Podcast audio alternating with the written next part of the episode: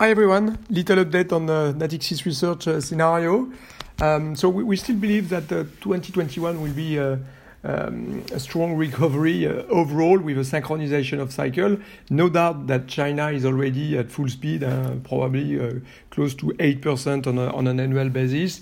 we see that the the world trade is holding up very well. It's already uh, surprisingly resisted in uh, in 2020, uh, being down by only 5.3%. So uh, uh, compared to 2009 when it was down 12%, it was impressive uh, resistance.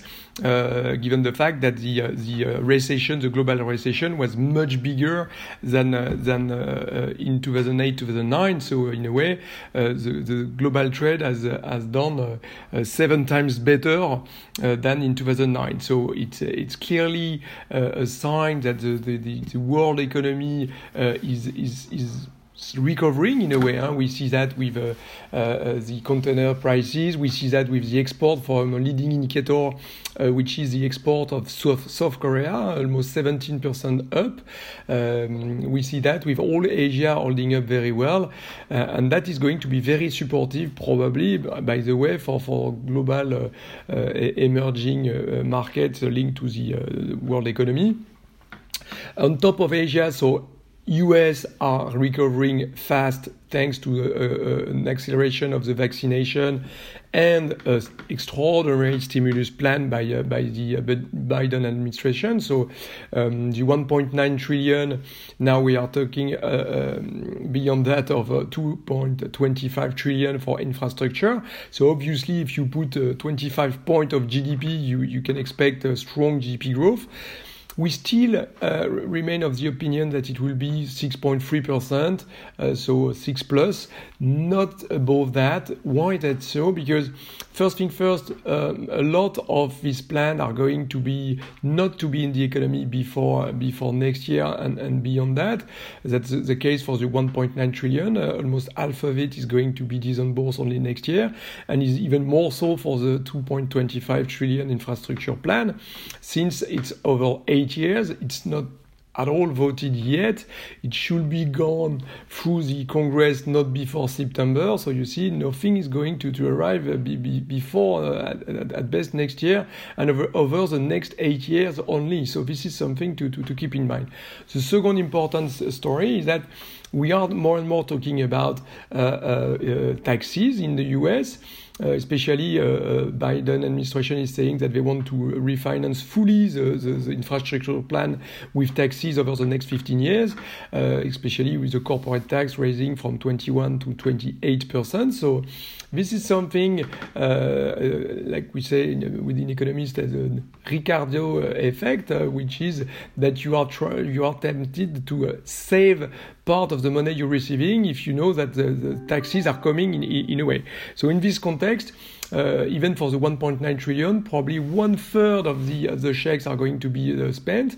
One third of that is going to be used to uh, to repay your debt, and probably one third um, is going to, uh, to to be saved. So, um, a lot of that is going to be saved, uh, most likely in the US. So yes, a very positive effect, but the multiplier of, of this uh, stimulus plan is going to be very limited in, in our view. So a very strong growth still, huh? 6% plus is, is probably the best year since 1984, but uh, uh, clearly uh, uh, not a super overheating economy. There is a lot of slack in the economy.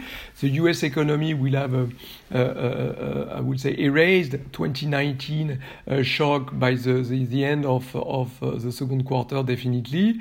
Um, but we are still uh, having probably if you if you take into account the uh, lower participation participation rate in the job market, you are still around 10% of unemployed people, of people looking for a job. If you look at uh, U6, uh, you, you see this kind of sign. So it's going to take time before we get back to, uh, to full employment. I'm not too sure that we will be able to be back to 3.5 uh, despite this uh, overheating economy that we might see at some stage because of digitalization. We, we, see, we see that in the meantime. And to be honest, nothing nothing has changed in the labor labor market structure. Huh? No minimum wage uh, hike voted yet, and the structure of the market has not changed. Of the labor market has not changed. And in 2019, we did not see any uh, tension uh, on, on inflation, despite unemployment rate at a low, uh, uh, not a record, but the second lowest level of unemployment ever in the U.S. at 3.5 percent. So no inflation there. If you look at China after one year of recovery, no inflation either. So we don't buy into this inflationary scenario in the U.S. Hence, the central bank will be more relaxed than the market is pushing them to be. Um, so, in, in this view, we, we, expect the Fed to be hiking rate not before 2023.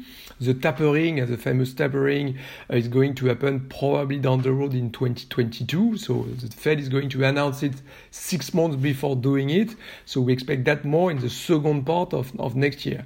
So interest rate in the US should be rising to, uh, to uh, a bit, but in our view, 170% should be the level at the end of this year because we see some kind of overshooting this, this, this, time. Every time you have a recovery, uh, the, when you look at the market and market participant expectation, every time we expect more inflation and more interest rates rising. That is, this is actually the case at the end of the day. So this is no difference here. Uh, we, we're probably going to see some overshooting, but 170% at the end of this year. In Europe, as it's lagging behind in terms of reopening, because lagging behind in terms of supply and vaccination uh, of, of the population, uh, Europe is going to reopen now more likely in May. Hein. France, Germany, Italy are still in some kind of a soft lockdown for the next four weeks. Uh, so expect a reopening, a global reopening uh, in May. Hein. Portugal, Spain are already reopening gradually, uh, but uh, the bulk of economy should be doing so in May. So you will have at the end of, of the going into the summer, Asia, US, Europe still rebounding uh, at the same time. So that should be very supportive, and once again, including for the emerging uh, uh, countries. So in this context, we expect the Bund, so the, the European uh, yield to, to, to go slightly up huh, if we are, have a better picture for, for the macro, macroeconomy in Europe. So we expect Bund to be slightly positive at the end of, uh, of this year.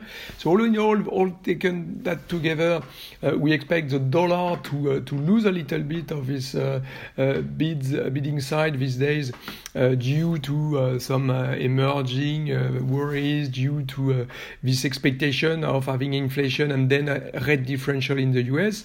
Since we do not think that is going to happen, uh, we are going to see only temporary inflation in the US maybe up to 3.4% in May, June, but after that, inflation should be at 1.6% next year in the US. So this is only a temporary inflation uh, phenomenon. So we are more in, on the on the Fed side on on this uh, on this story.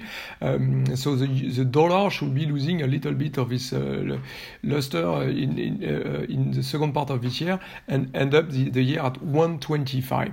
So globally, a nice synchronization is still the central scenario with no big inflation beyond some uh, temporary basis, basis effect uh, May, June. After that, we should, should see uh, inflation and rates to be calming down. So quite a, a favorable scenario still in, in our view. Happy Easter to everyone.